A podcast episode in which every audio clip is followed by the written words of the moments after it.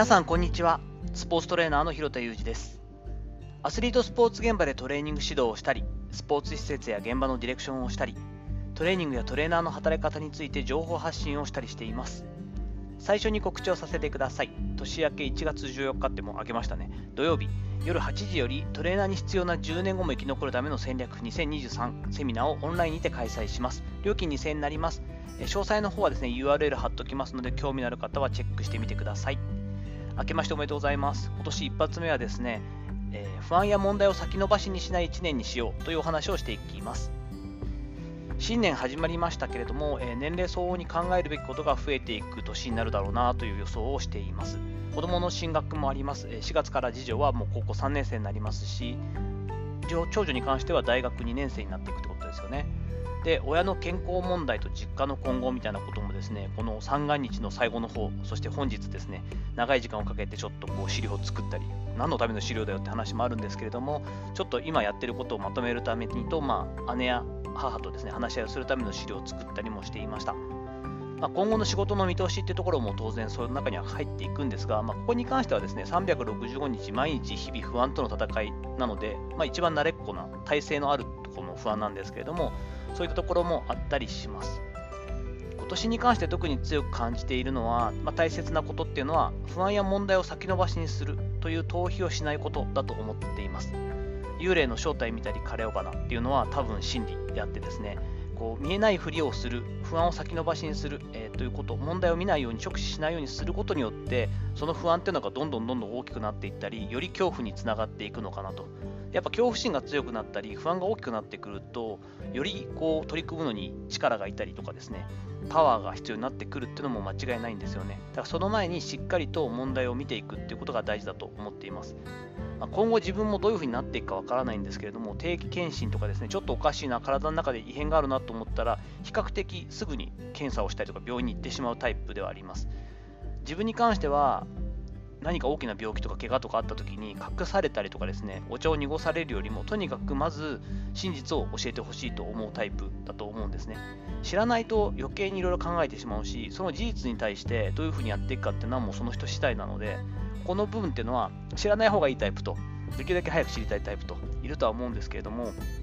私自身はですね、まだまだ40、次7になりますけれども、ギリギリ気力も体力も持って、自分の頭で考える地頭力っていうのがあるうちはですね、ある種逃げないというか、まず真実をしっかりと受け止めるということをやっていけたらいいなと思っています。これね、自分を追い込む必要は全くないんですけども、私も常にこうなんだろう、ま、正面からバチンとぶつかっていくって考えると、へたってしまうし、もう折れてしまう可能性もあるので、少しね、お期限を長く設けながら、まあ、今日はもう無理だなとか、今月じゃなくても来月までにやればいいやっていう遊びは必要なんですが、要所要所の勝負どころは絶対に真正面から取り組んでいこうというふうに考えています。年始なんでね、ちょっと長いスパンの話をしますけれども、生きていく中で、まあ、ほとんどのことに正解なんてないよなっていうのを改めて思うところです。考えに考え抜いて自分なりのベターな結論に行き着くまで考える。そこのプロセスが一番大事で、あとは誰の責任もしないでやりきるだけというのが自分の感覚だったりもします。振り返ってみると、まあ、直感型であるのもありますが、普段から考えることを思考することっていうのがなかなか趣味というかですね、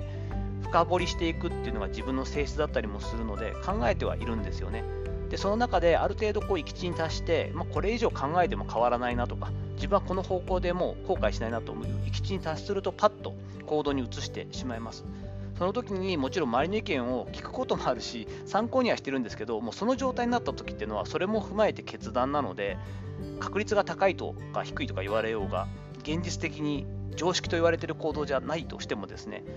あんまり考えてないと思うんですね。そこに関してはもう決めたことなので、自分で責任取ったらと思って動いてはいるつもりなんですが、その決断や行動が他の選択肢を選んだ時に比べて正しかったかなんてのはもう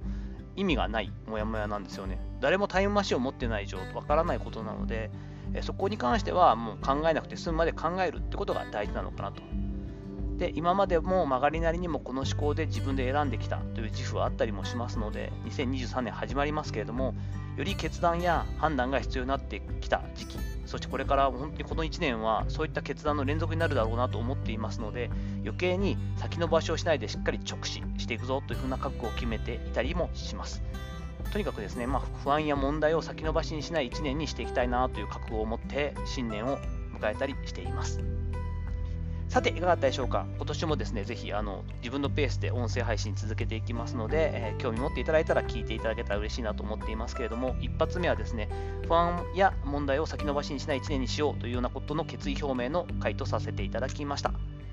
本日の放送に関してご意見やご感想などあれば、え、いいねいただいたりとかですね、コメントいただけたらと思います。フォローもお待ちしております。本日も最後までお聴きいただきありがとうございました。この後も充実した一日をお過ごしください。それではまたお会いしましょう。広田裕二でした。